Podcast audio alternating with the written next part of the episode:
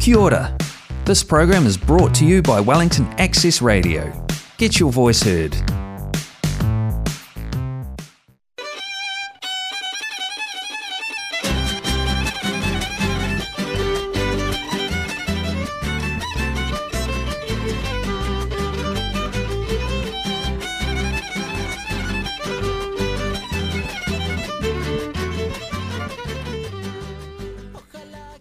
7 de la noche de este martes 23 de noviembre y es hora de dar inicio a ¿Qué onda? El programa de radio en español de Wellington. Estamos transmitiendo en vivo desde los estudios de Wellington Access Radio en Gosney Street en el 106.1 FM y a través de nuestro Facebook Live. Así es que saludamos. Hoy tenemos un programa dedicado de lleno al Día Internacional de la Eliminación de la Violencia contra las Mujeres. En el año 2000, la Asamblea General de la ONU designó el 25 de noviembre como el Día Internacional contra la Mujer, invitando a gobiernos, organizaciones internacionales y ONGs a tomar manos en el asunto y coordinar actividades todos los años sobre esta fecha para elevar la conciencia pública. Sí, saludamos a todo el equipo, ¿no, Sandra?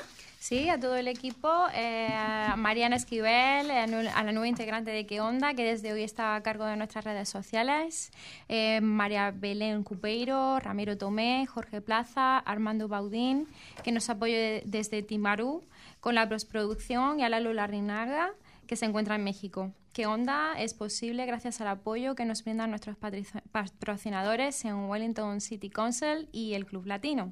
Ah, sí, porque Gloriana tiene algo que decirnos. Sí, nada más un saludo a todos eh, allá en casita, en Facebook o que nos escuchan por Mixcloud.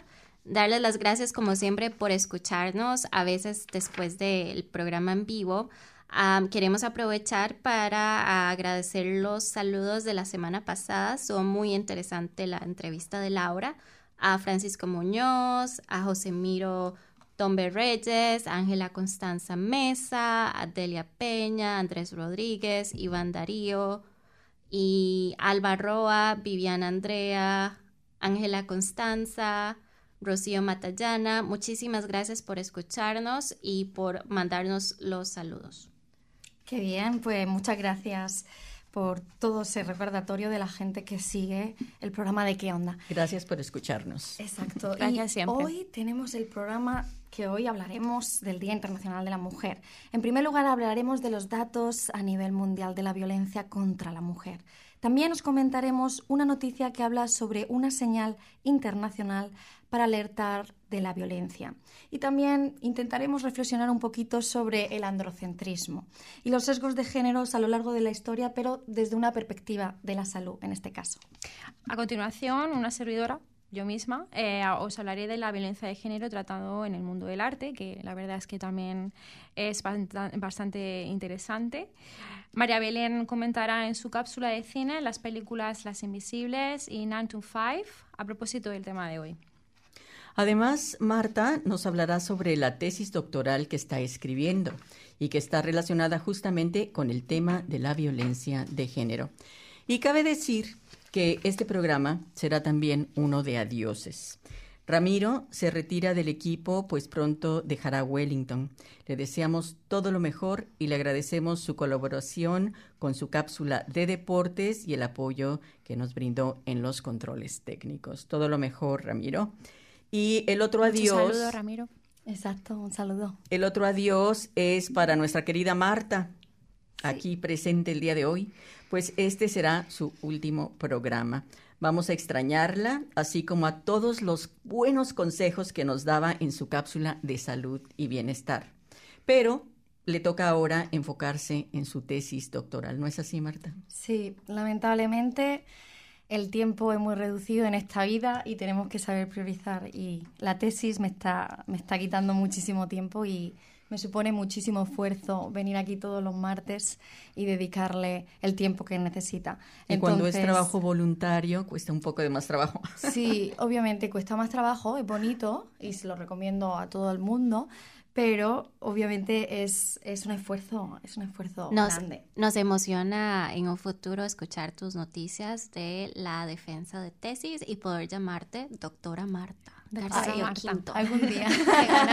pronto, pronto. Por lo menos cerrar el ciclo. Ya lo del nombre ya me da, me da más igual, pero cuando estás empezando algo y quieres terminarlo, pero bueno, de eso ya luego hablaremos y os contaré. Pero sí, una experiencia muy bonita de compartir en radio, compartir buenos momentos y y aprender, aprender de tanta gente, de, nuevas personas que vas conociendo ¿no? aquí en la comunidad de Wellington. Y, todo un placer y también compartir con todos vosotros el equipo y también con los que no están aquí presentes como Deya o Betty, que les mando aquí un saludo gigante porque, porque han sido parte de mi etapa aquí también y Sara también. Y, Armando, y, Lalo, que coincidí con ellos, y, Karen. Todos te tocaron. Sí, pasamos ahí por varios mini equipos, ¿no? Y, ahora pues toca el relevo a otro mini equipo que lo va a hacer súper bien y que le deseamos la mejor suerte del mundo. Y bueno, eh, creo que Sandra tiene algo que, que contarnos, ¿no? Sí, bueno, aparte, bueno, el caso de Marta es un, pequeño inciso, te vamos a echar mucho de menos, creo que tu ausencia se va a notar muchísimo y, y, nada, pues yo me alegro de haberte conocido porque si no fuera así, pues eh, la verdad es que no tendría la oportunidad de participar y bueno, aparte de eso que sé que puedo llamar a, a Marta amiga. Exacto, exacto. Así que... Eso es lo más bonito, ¿no? De la radio, que te hace conectar amigos. Es como una pequeña familia. Eh, bueno, pues como siempre, en nuestro programa tendremos la selección de buena música en español, elegida en esta ocasión por el, por el equipo de ¿Qué onda? Así que quédense con nosotros y recuerden que estamos esperando sus mensajes y comentarios en nuestra página de Facebook, así como sus likes.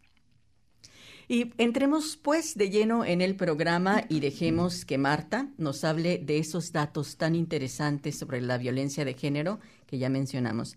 Adelante Marta, cuéntanos. Bueno, pues les cuento que en primer lugar vamos a hablar un poco del origen del Día Internacional para la Eliminación de la Violencia contra las Mujeres y para ello hace falta recordar a las hermanas Mirabal.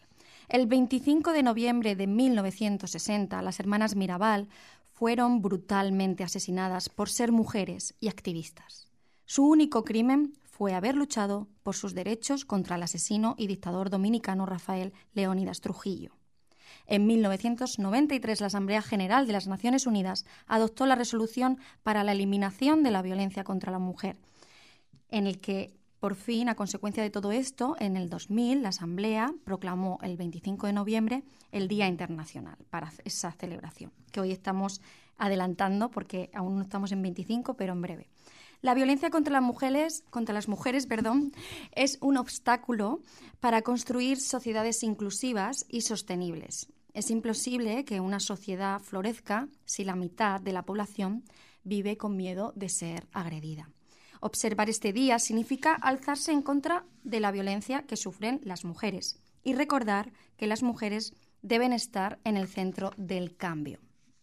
Voy a contarles otro firme paso de Naciones Unidas que ha hecho para, para intentar colaborar y, concienciar, y es la campaña Únete para poner fin a la violencia contra las mujeres, puesta en marcha desde el año 2008 hasta el día de hoy. Su cometido es aumentar el nivel de concienciación sobre el problema y buscar soluciones políticas para solventarlo. Pero bueno, como sabéis, todavía, queda un largo camino para recorrer y a nivel global sobre todo. Les voy a dar un poquito de datos. En primer lugar, estos son datos de acuerdo con ONU Mujeres. En todo el mundo, una de cada tres mujeres sufre violencia en su vida.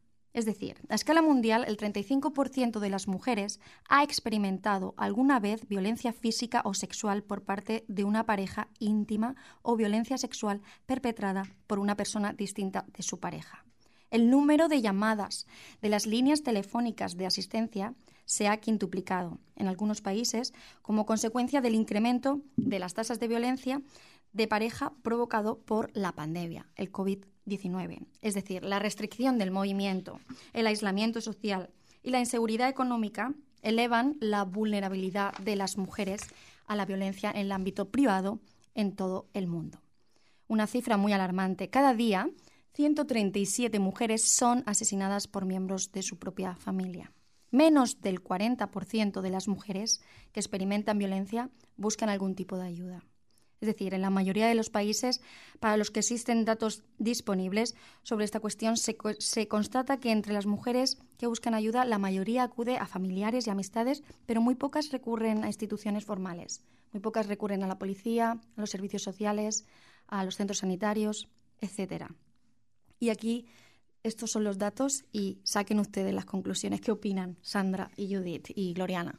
Pues ¿Cómo se quedan al escuchar estos datos? Muy necesario y siempre es bueno eh, seguir concienciándonos y visibilizar eh, todo lo que sea posible sobre las circunstancias que, rodean todo lo que lo que sea violencia, acoso, acoso y violencia.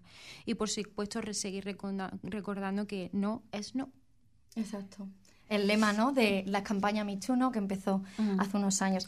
Bueno, pues ahora pasamos a otro tema que les hemos comentado antes, que se trata sobre una señal internacional, internacional perdón, para alertar de la violencia de género. Es un gesto que permite a las mujeres pedir ayuda sin que su agresor se percate. Vamos a ver de qué trata. El gesto es sencillo. Basta con mostrar la palma de la mano doblar el pulgar hacia adentro y bajar los otros cuatro dedos hasta atraparlo. De esta forma, puede ser así, de cualquier otra forma, de esta forma las mujeres víctimas de violencia pueden pedir ayuda sin que su agresor se dé cuenta. Bien, pues la Fundación de Mujeres Canadienses, Canadian Women Foundation, lanzó en abril de 2020 una campaña para dar a conocer esta señal de socorro internacional. Se hizo popular durante la pandemia para que mujeres que sufrían malos tratos durante el confinamiento pidieran auxilio de forma discreta durante las videollamadas, y donde entonces ha seguido extendiéndose gracias a las redes sociales. Hace unos días fue noticia en Estados Unidos, porque permitió localizar a una adolescente secuestrada en Carolina del Norte, después de que un motorista viera que la chica del coche que circulaba a su lado hacía esta señal. Y la semana pasada se conoció que los Mossos de Escuadra, que es la policía en Cataluña, detuvieron el pasado 11 de noviembre a un hombre por un presunto delito de violencia de género después de que la víctima hiciera esta señal a una trabajadora en la sala de espera de un centro de salud de Barcelona. Es decir, que esto... Como un puño, ¿no? Exacto. Sí es. La mano Tienes que cerrarte para... ¿Tiene que ser la derecha o no importa No importa. Y da igual eh, si es para abajo o para arriba. Que la vean. Simplemente esta señal. Tiene que o sea, que quédense con esta señal, porque eh, esto está haciendo posible que muchas mujeres que están eh, en una situación de riesgo, pero de riesgo de verdad, que, se, que se tomen cartas sobre el asunto. O sea, que me alegro muchísimo que tuvieran la idea la Fundación eh, de, Mujeres Canadienses y se esté traspasando esta idea de país en país, sea un movimiento que cada vez está... y que eso puede salvar muchísimas vidas. Exacto. Y sí, yo también leí ese artículo en el que se salvó la mujer por la señal de socorro y el policía supo actuar eh, en el momento. Exacto. Entonces, solamente le recordamos que esta señal de socorro es muy importante y que si ven a alguien realizando esta señal, por favor, pónganse en contacto de las autoridades y pidan ayuda para socorrer a cualquier persona que esté sufriendo una situación de violencia. Hacemos el símbolo para las mujeres y recordar siempre esta señal internacional que yo creo que se va a volver bastante viral y ya cada país la va a adoptar para poder eh, intentar prevenir la violencia y detectarla. Bueno, y ahora pasamos a otro tema, que es el tema del el androcentrismo desde una perspectiva de la salud. Bien, el androcentrismo, en resumen, es la visión del mundo que toma al hombre como centro y medida de todas las cosas en detrimento de la mujer. Bien, pues la historia científico-médica nos revela ejemplos androcéntricos que se basaron en la idea del cuerpo sexuado. Exponemos algunos ejemplos. Bueno, nos vamos a ir al siglo XVI-XVIII. El cuerpo del varón constituía la norma, el referente y el cuerpo humano por antonomasia, siendo el cuerpo de la mujer menos perfecto debido a la escasez en aquel entonces se pensaba, de calor en su composición. Vamos a tomar una fuente primaria del médico Huarte de San Juan en 1575. Nos dice, si hacemos anatomía de una doncella, hallaremos que tiene dentro de sí dos testículos, dos vasos seminarios y el útero con la misma compostura que el miembro viril. Bueno, muy acertado creo que no estaba, ¿no? O sea, para que nos fijemos eh, la concepción que se tenía de la mujer en aquella época. Pasamos al siglo XVIII y XX. Se establece un dismorfismo sexual resaltando la perfección del cuerpo de la mujer dentro de la idea de la diferencia entre sexos, centrándose en el aparato reproductor en general y el útero en particular. Fue acogido por psiquiatras ginecólogos y generaron un discurso y prácticas curativas basándose en que el origen de toda la patología femenina estaba en los órganos, sin ningún fundamento científico, utilizando prácticas muy agresivas. Y una fuente de este médico, ¿por qué hemos de conceder a la mujer los mismos títulos y derechos políticos que al hombre? ¿Son acaso organismos igualmente capacitados? Pensaba un médico de Galicia en 1931. Y ahora pasamos al siglo XX, haciendo un repasito.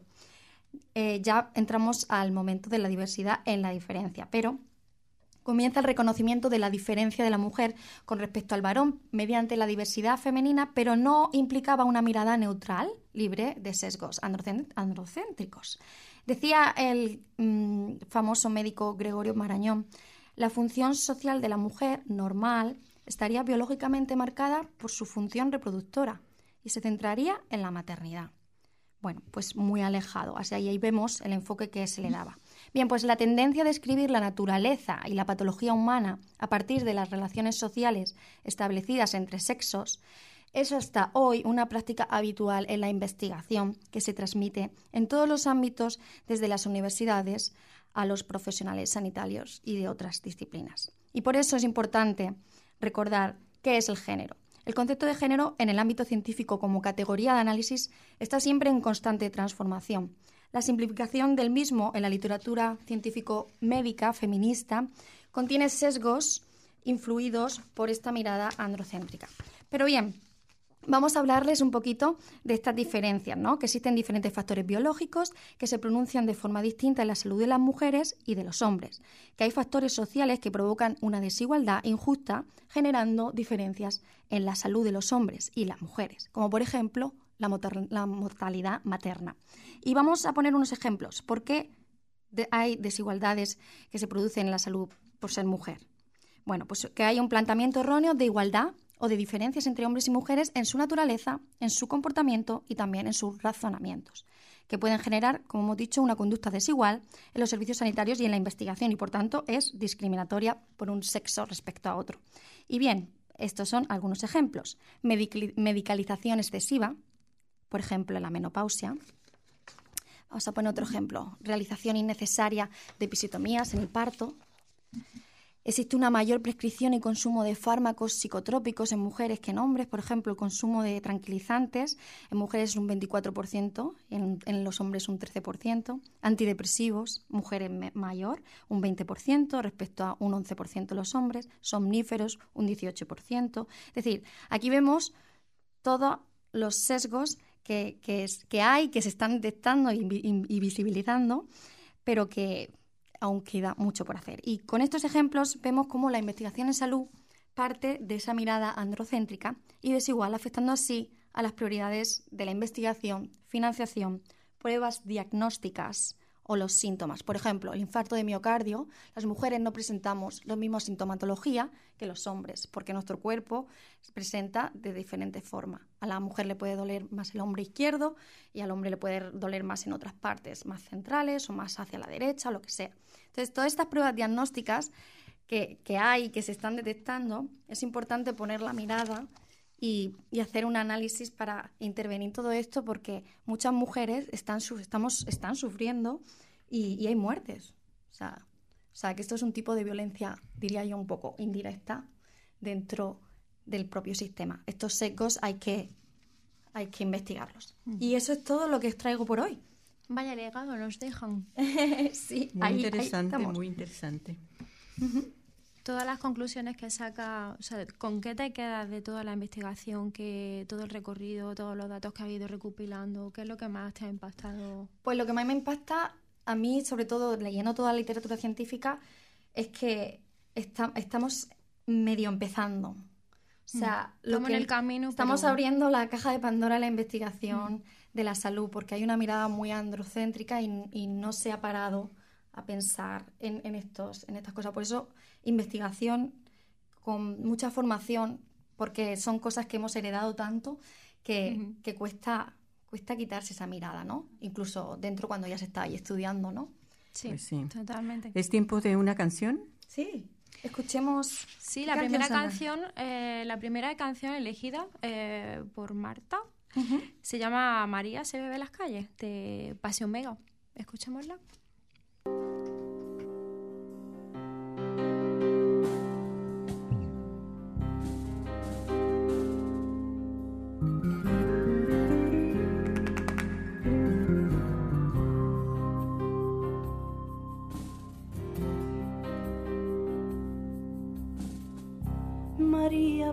Que el amor era un mandamiento de dos y esperando el primer beso se hace vieja ante el espejo y limpia su llanto, maquilla sus heridas y se le va la vida.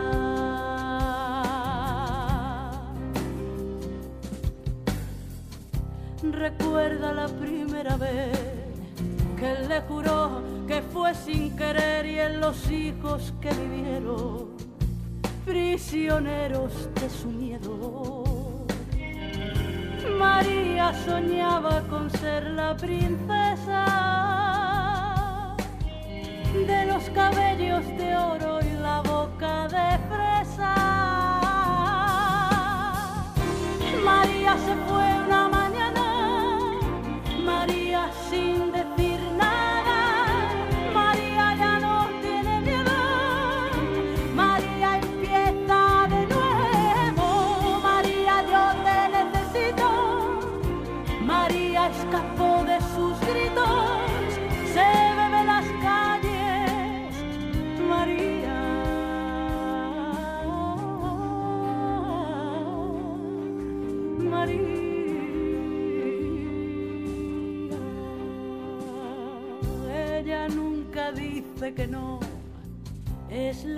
Esclava de su señor, ella siempre lo perdona.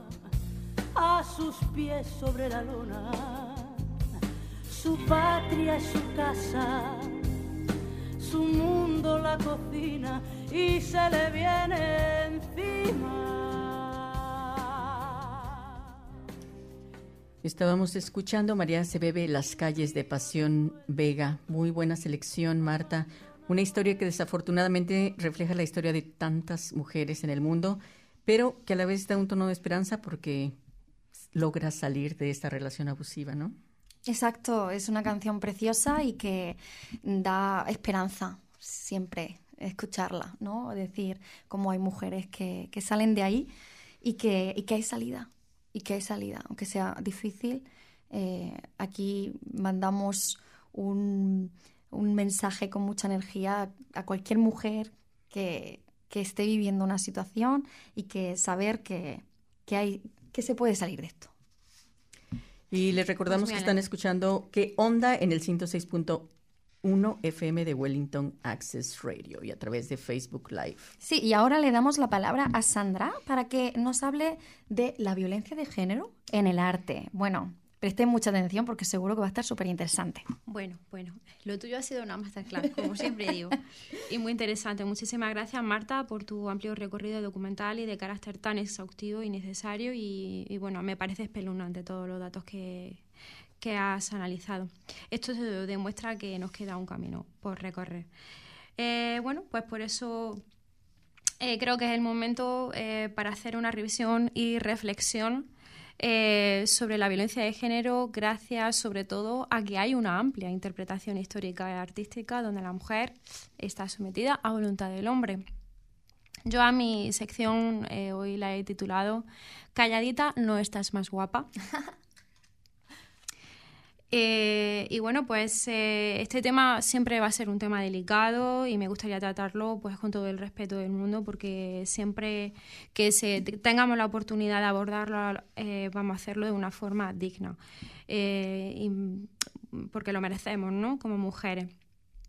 Y bueno, pues me gustaría hacer un recorrido artístico en el tiempo y, un amplio, hay un amplio interés, pero voy a enfocarlo sobre todo porque esta vez cómo se ha representado a la mujer a lo largo de la historia del arte y bueno y se ha expuesto no solo como, no, no, como sujeto sino siempre sobre todo como objeto en grandes galerías y en museos. Y eh, primero lo voy a lo voy a contextualizar un poquito porque a la mujer simplemente bueno simplemente por ser mujer la vamos a, a, meter, eh, como siempre, en, en, este, en este contexto ¿no? tan, tan violento que, que nos rodea en estos días. Bueno, el concepto de brujas. Eso lo tenemos muy presente. Mujeres estigmatizadas con el calificativo de bruja, según el imaginario colectivo y personaje recurrente que siempre se ha visto, lo hemos visto en la literatura fantástica, en cuentos, en leyendas, películas donde la mujer practica la brujería con un propósito, comer niños o seducir al hombre con arte oscura.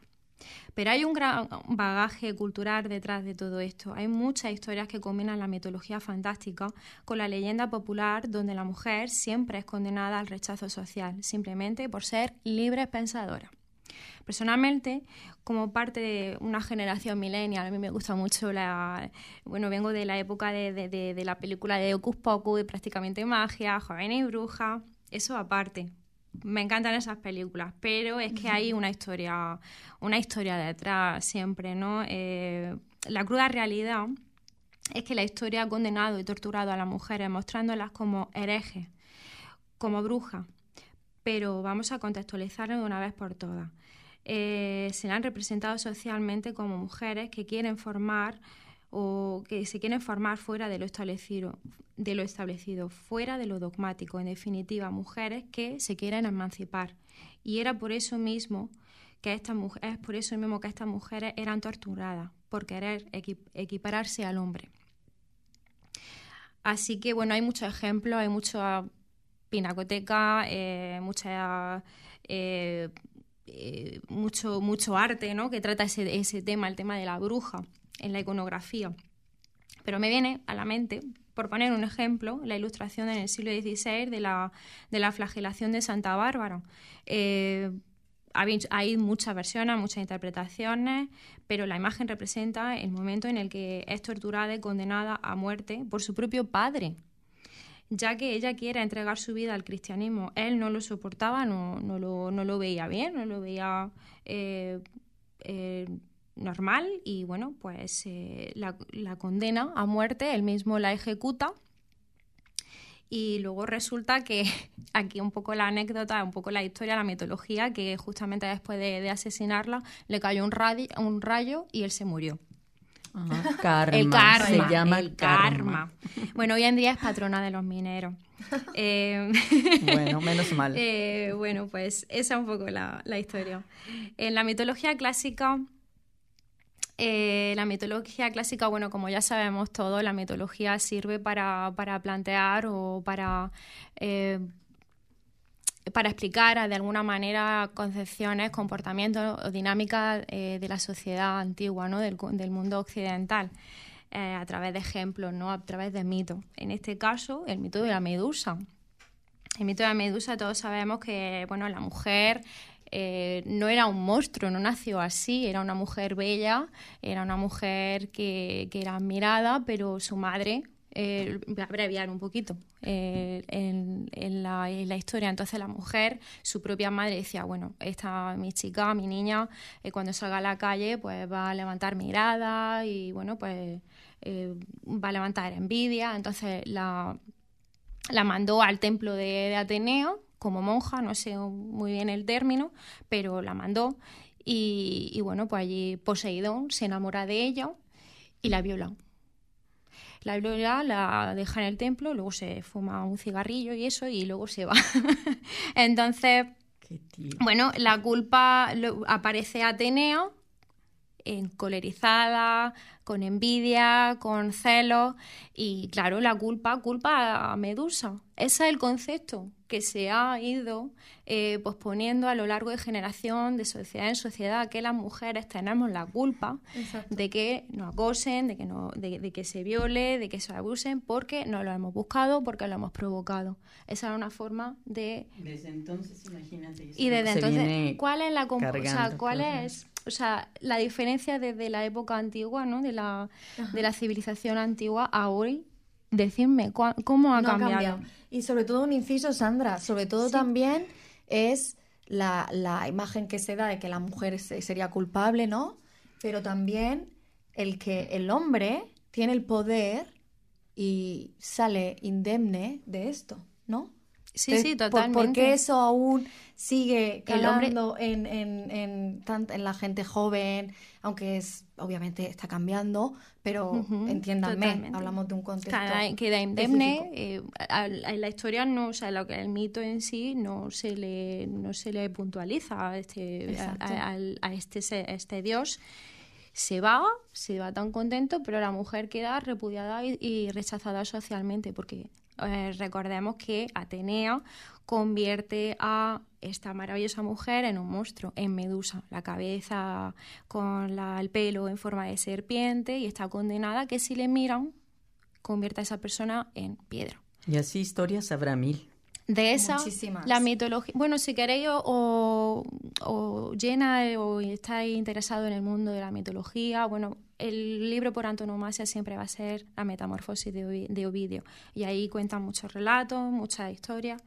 Pero actualmente hay un libro que, que me, que me han hablado muy bien, no, no, no, lo he leído todavía, pero me lo voy a leer. Eh, la autora se llama Ana Rossetti, se llama La historia de las ciudades, y ahí, bueno, pues ella pone como protagonistas las mujeres, porque ellas también fueron las creadoras y las que levantaron las ciudades también. O sea, es que o sea, no existe la, la historia sin las mujeres también. Y bueno, mm, voy a hacer ahora, pasamos de la mitología, pasamos por supuesto a la figura histórica de Juana la Loca. Juana la Loca no era una mujer loca. Eh, se, se, se, la ha condenado a la mujer como una mujer que tenía celos de su marido, que tenía grandes delirios y esta era, una mujer. ¿Era ella la esposa de Felipe el Hermoso? Que no era hermoso. Ah, Eso era, era, la, era la broma, que el de hermoso no tenía nada.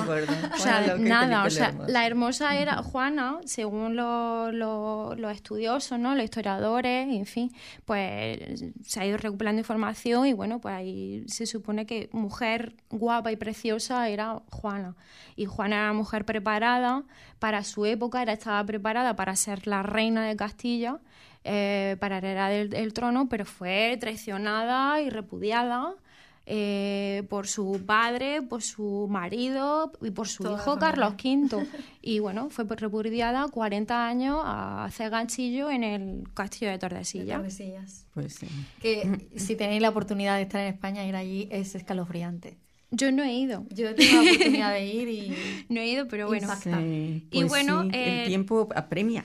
Sí, sí, bueno, eh, tengo aquí mucho, mucho repertorio, pero, pero vamos a pasar a la violencia de género en el mundo de las artes, pero en un entorno que conocemos muy bien, el museo rastros, violaciones, humillaciones y de toda clase de vejaciones hacia las mujeres que están eh, ampliamente representadas en cuadros de dibujo y escultura. Por ejemplo, eh, tenemos El rastro de la Sabina, de Pedro, de Pedro, de Pedro Pablo Rubens. Eh, visitar voy a hacer un poco la introducción, pero en el, el, o el rapto, por ejemplo, de la hija de Leucipo. Aquí eh, que podemos contemplar eh, una agresión, el secuestro de dos bellas jóvenes en la época desnuda y atrapada entre, entre, unos, caballos, entre unos caballos y bueno, así evidencia eh, que son arrancadas de su entorno natural y, y forzadas hacia una vida desconocida. Ese es el futuro que les esperaba a esas mujeres. ¿Por qué? No lo sabemos, pero era por su bien. Esa era la conciencia que se tenía. El rastro de la Sabina, un capítulo de la historia del, Antiguo Testamento. También reproducido muchísimas veces, pero todo era porque, eh, bueno, pues a esas mujeres si apetecía, si se les veía y, resultaban hermosas, se, se, podía uno aprovechar de ella. Pues qué interesante, Sandra. Eh, parece lógico pensar que el hecho, el hecho de mostrar públicamente una vejación de derechos puede incitar a que esa actuación pueda ser compartida por otros que hacen alarde de los mismos principios.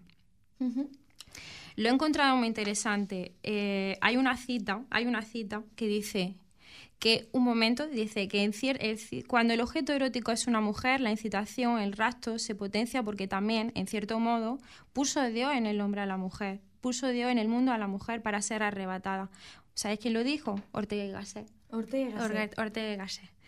Bueno, Goya, los desastres de la guerra, en fin. Sí, podríamos estar hablando toda la noche toda de la noche. Pero bueno, llega el momento de dar otra, otra canción, pero antes eh, comentamos los saludos que hemos recibido de Della, de Ramiro, de Armando, a todos les mandamos un beso, los extrañamos ya y bueno, vamos a escuchar esta canción que eh, escogió Sandra después de esta interesantísima ah, sí, Perra, de Rigoberta Bardini. Perra. Perra, y es de la cantautora Rigoberta Bandini. Escuchemos. Me gustaría ser el perro de un perro, que fuera él quien me sacara a pasear, que me comprara pienso caro, sin complejos, y en un cazo me sirviera agua mineral porque si yo fuera una perra, todos estos miedos se disiparían y viviría en armonía y libertad. Creo que toda mi existencia sería mucho más amable y liberal. Esto de nacer mujeres en el tiempo de despentes es difícil, no sé por dónde empezar. Si yo pudiera ser perra, por favor dejadme serlo. Solo pido ir sin correa a pasear. Yo nací para ser perra, por favor dejadme serlo. Pero no quiero llevar nunca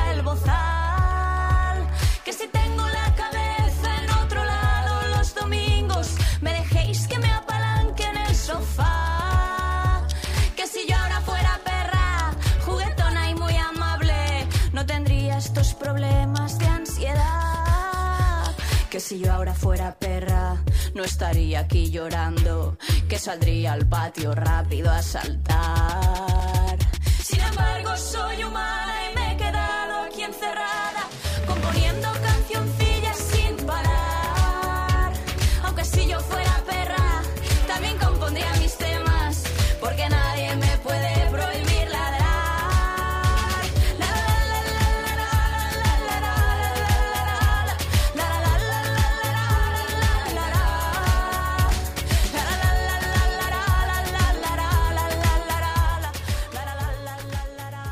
Bueno, después de este tema tan original de Perra, que se titula, que me, que me gusta mucho el título, de Rigoberta Bandini. Vamos ahora a escuchar la cápsula de cine que nos tiene, como siempre, preparada nuestra querida María Belén. Te escuchamos, María Belén. Hola, ¿qué tal? Muy buenas tardes, bienvenidos, bienvenidas, bienvenidas a mi columna de cine y ya que el 25 de noviembre es el Día Internacional de la Eliminación de la Violencia contra la Mujer, quería traer dos películas que de alguna manera eh, retratan eh, estos temas de manera radicalmente diferentes pero que me parece que está bueno siempre tenerlos presentes. La primera película se llama Las Invisibles, es una película francesa del año 2018 dirigida por los Julien Petit. Eh, está basada en un libro y esta película se trata de L'Envol, que es un refugio para mujeres que debido a la falta de resultados el municipio decide cerrar. Por lo tanto, les da un ultimátum a las trabajadoras sociales de tres meses para poder revertir la situación, ya que según este municipio solo el 4% de las mujeres que asisten a este refugio pueden ser finalmente reintegradas. Por lo tanto, eh, lo que les dicen a las trabajadoras sociales es que no, pueden seguir gastando dinero sin tener mejores resultados. Por lo tanto, las trabajadoras sociales se organizan para poder ayudar a todas estas, a todas estas mujeres en situaciones de completa vulnerabilidad y deciden terminar instalando un taller terapéutico y un dormitorio clandestinos para eh, poder ayudar a todas estas mujeres y que no se cierre finalmente el refugio. Es una película súper divertida, también por supuesto con sus momentos dramáticos, pero que no se queda solo en un discurso de solemnidad, sino que nos, muestra cómo mujeres organizadas pueden finalmente revertir el rumbo de la situación. Así que me parece una buena opción. Eh, es una película eh, nueva y realista, así que a esta opción les voy a contraponer ya un clásico que me imagino que muchos de ustedes ya habrán visto. Estoy hablando de la película Nine to Five o Cómo eliminar a su jefe. La película de 1980, por supuesto protagonizada por nada más ni nada menos que Jane Fonda, Lily Tomlin y Dolly Parton. Eh, esta película se trata de estas tres mujeres trabajadoras, trabajan las tres en la misma oficina y sufren de diferentes abusos, acosos y maltratos por parte de su jefe. Su jefe es un machista, ególatra y bastante dictador que hace y deshace a su gusto las cuestiones de la empresa.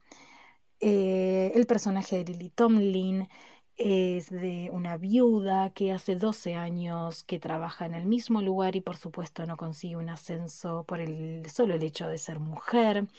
El personaje de Dolly Parton sufre acosos por parte de su jefe de manera constante y de hecho el jefe hasta inventa que están teniendo una relación de amantes. Em, Jane Fonda em, representa eh, una mujer recién separada una mujer que ha sido dejada por su marido por una secretaria más joven, así que decide empezar a trabajar por primera vez en su vida. Así que nos encontramos con tres perfiles de mujeres completamente diferentes, pero que se unen con un odio en común y ese odio es su jefe. Por lo tanto, deciden también organizarse y hacer justicia por mano propia, así que lo terminan secuestrando y aplicando una serie de cambios a esa oficina. Así que bueno, les dejo estas dos opciones. Eh, bueno, esta película es súper divertida. Eh, es una comedia eh, muy loca también, pero muy bien hecha y que recomiendo muchísimo. Además, eh, bueno, estamos hablando de Jane Fonda, Lily Tomlin y Dolly Parton, eh, tres genias que marcaron también su camino en Hollywood. Así que espero que disfruten de estas dos películas eh, y les mando un saludo enorme a todas las chicas de la radio. Muchas gracias María Belén por tus recomendaciones. Yo en particular no he visto ninguna de las dos películas, pero después de escucharte ya las he puesto en mi lista. Y bueno, ahora vamos con otra canción. Se trata de Canción sin Miedo, de la cantautora mexicana Vivir Quintana. Una canción de tal fuerza que se ha convertido en un himno del feminismo. Escuchemos.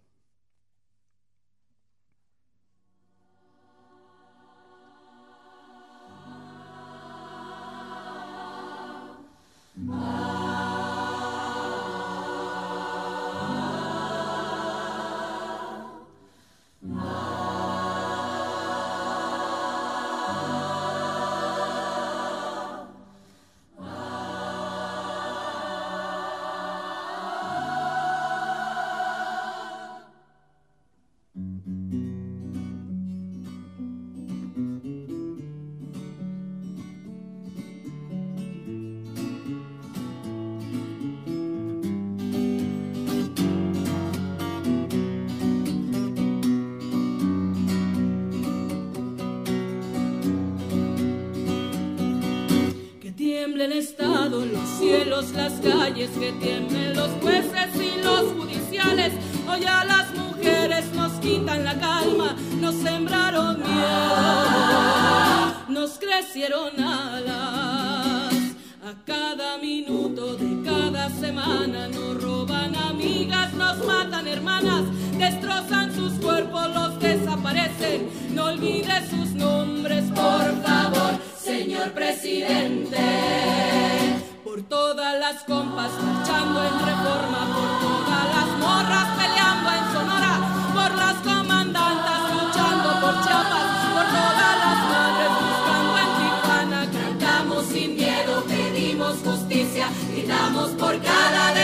Que resuene fuerte, nos queremos vivas, que caiga con fuerza el feminicida.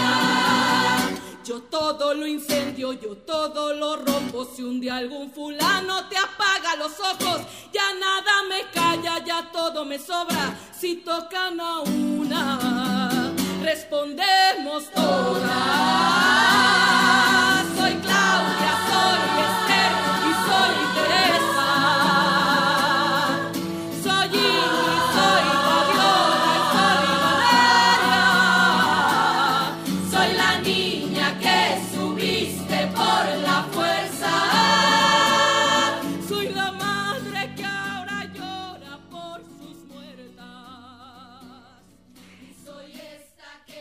Esta es una canción em, que me impactó desde la primera vez que la escuché, eh, Canción Sin Miedo. Y por cierto, ya la habíamos pasado aquí en qué onda en uno de estos programas especiales para mujeres. Y me parece que tiene una fuerza impresionante y es una denuncia que te abre los ojos y que incita a la lucha. Buscando información sobre Vivir Quintana, que es la cantautora, y su canción Vivir sin Miedo, me topé con una entrevista a, Vivir Quintana justamente en la revista Rolling Stones, publicada el 8 de marzo de este año. Y tomo como base este artículo para comentar lo que hay detrás de la canción que acabamos de escuchar. No pasó completa, desgraciadamente, estamos cortos de tiempo, pero les recomiendo que si no la han escuchado, eh, la escuchen. Eh, tiene una letra increíble. Bueno, Viviana Montserrat Quintana Rodríguez, conocida artísticamente como Vivir Quintana, es una compositora y cantautora mexicana procedente de Coahuila, del norte del país. Y su éxito, Canción sin Miedo, se ha convertido en el himno al feminismo, por lo menos en México.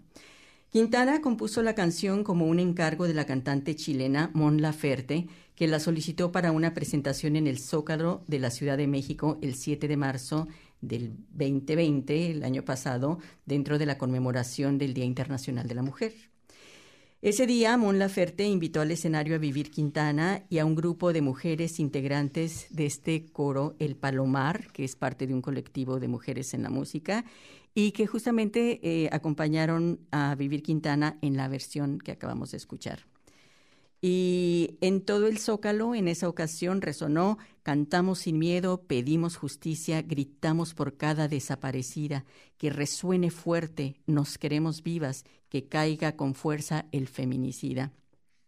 Vivir Quintana se ha convertido en una de las figuras femeninas más reconocidas en México, empoderando a millones de mujeres a unirse a la comunidad defensora de la libertad, igualdad y respeto por el género femenino ya que en México, desgraciadamente, el feminicidio es un conflicto social que ha llegado a un punto crítico, poniendo en evidencia la falta de protección en el país y la necesidad de un cambio y de reeducar tal vez a una sociedad que debe reconstruirse para romper con estereotipos y comportamientos machistas.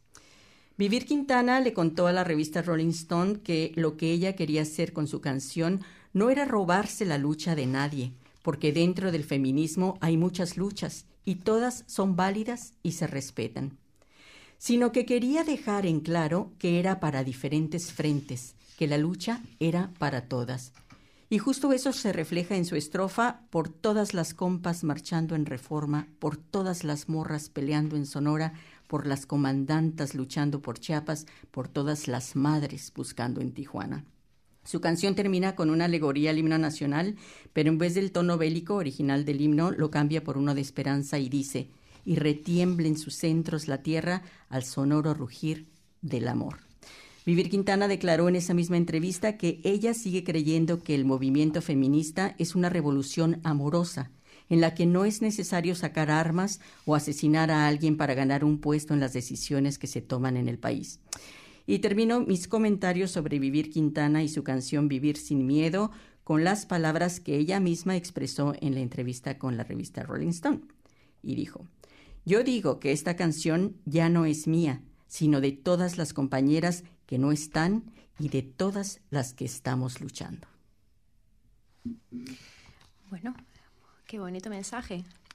Y ahora Marta también va a contarnos un poquito sobre su aventura con el doctorado en Ciencias de la Salud. Pero antes, para, que, para los que no, no, conozcan a nuestra compañera, Marta García Quinto es procedente de un pueblo llamado Albatera, situado en la, próxima, en la provincia de Alicante, España. No. Y no, ¿Y qué pasa? es que me... Ah, que se nos vamos, acaba el Vamos a presentar a, Marta. Vamos a presentarla directamente, sí, lo siento. Bueno, Marta es parte del equipo, así es que todos la conocen. Sí, pero no pasa nada, está haciendo una introducción muy bonita. Gracias, Sandra. Bueno, soy... Tu tesis, por favor.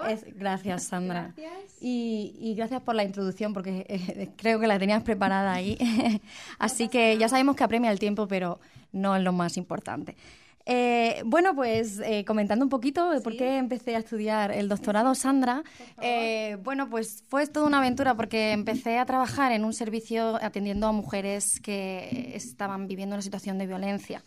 Entonces eso me, la verdad que, que hizo en mí que necesitaba saber más, necesitaba saber cómo manejar a las mujeres, cómo poder asesorarlas bien, cómo poder ayudarlas. Entonces, eh, me fui y me embarqué a estudiar un máster de salud pública y ahí tuve la suerte de conocer a unas magníficas profesoras que me embarcaron en el mundo del descubrimiento de poner eh, la gender perspective ¿no? en todo. Y eso despertó en mí una, curiosidad tan grande que necesitaba seguir, necesitaba seguir. Y me ofrecieron eh, hacer el doctorado en violencia y sobre todo centrarme en violencia contra las mujeres, pero desde una perspectiva de atención primaria de salud.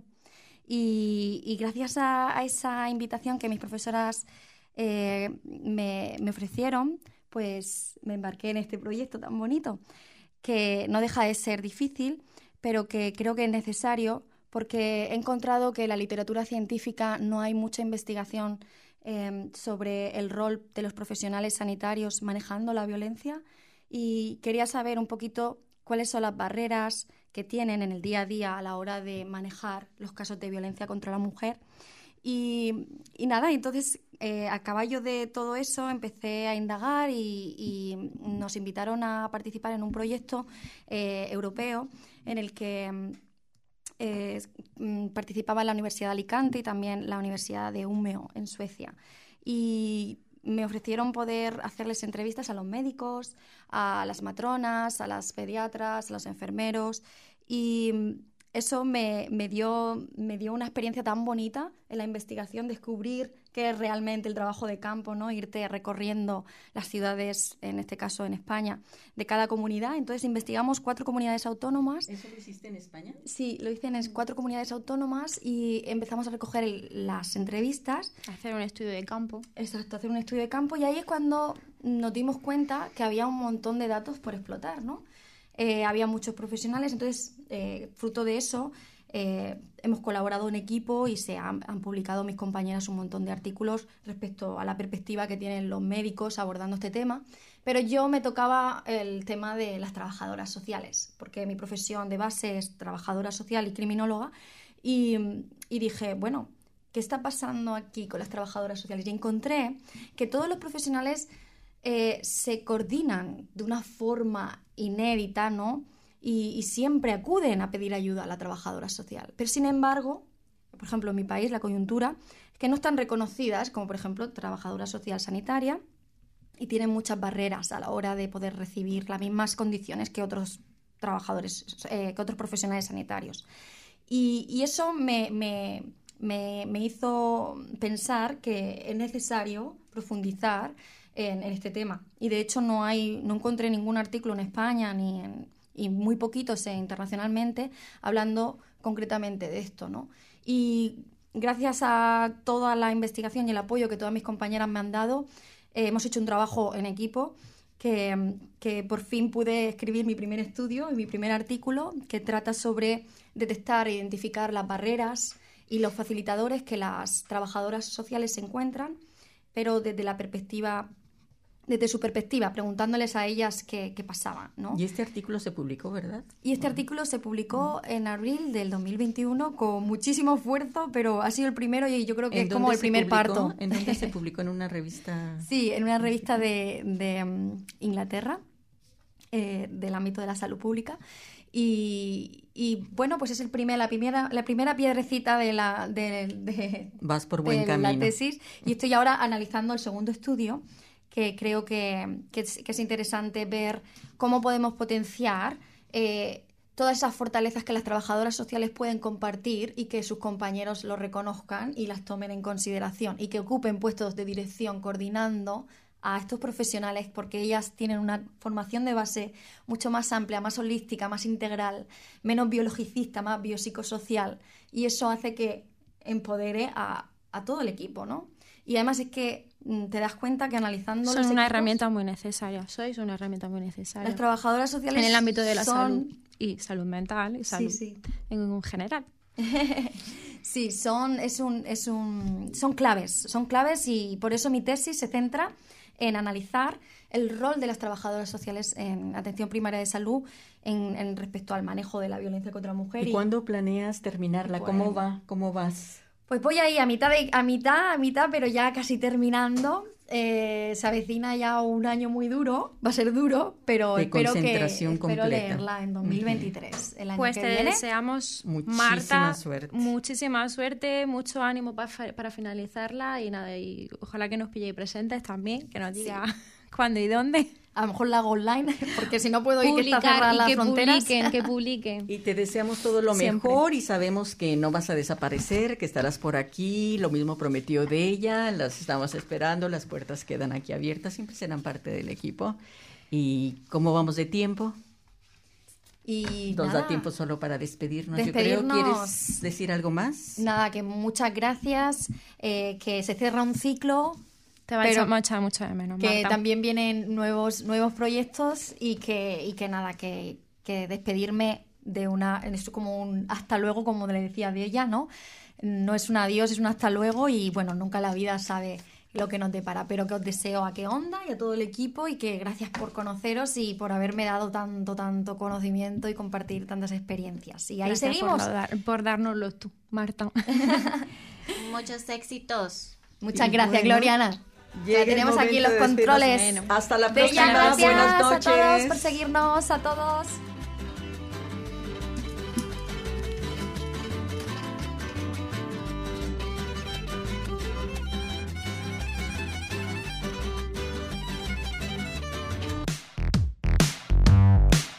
That program was brought to you by Wellington Access Radio.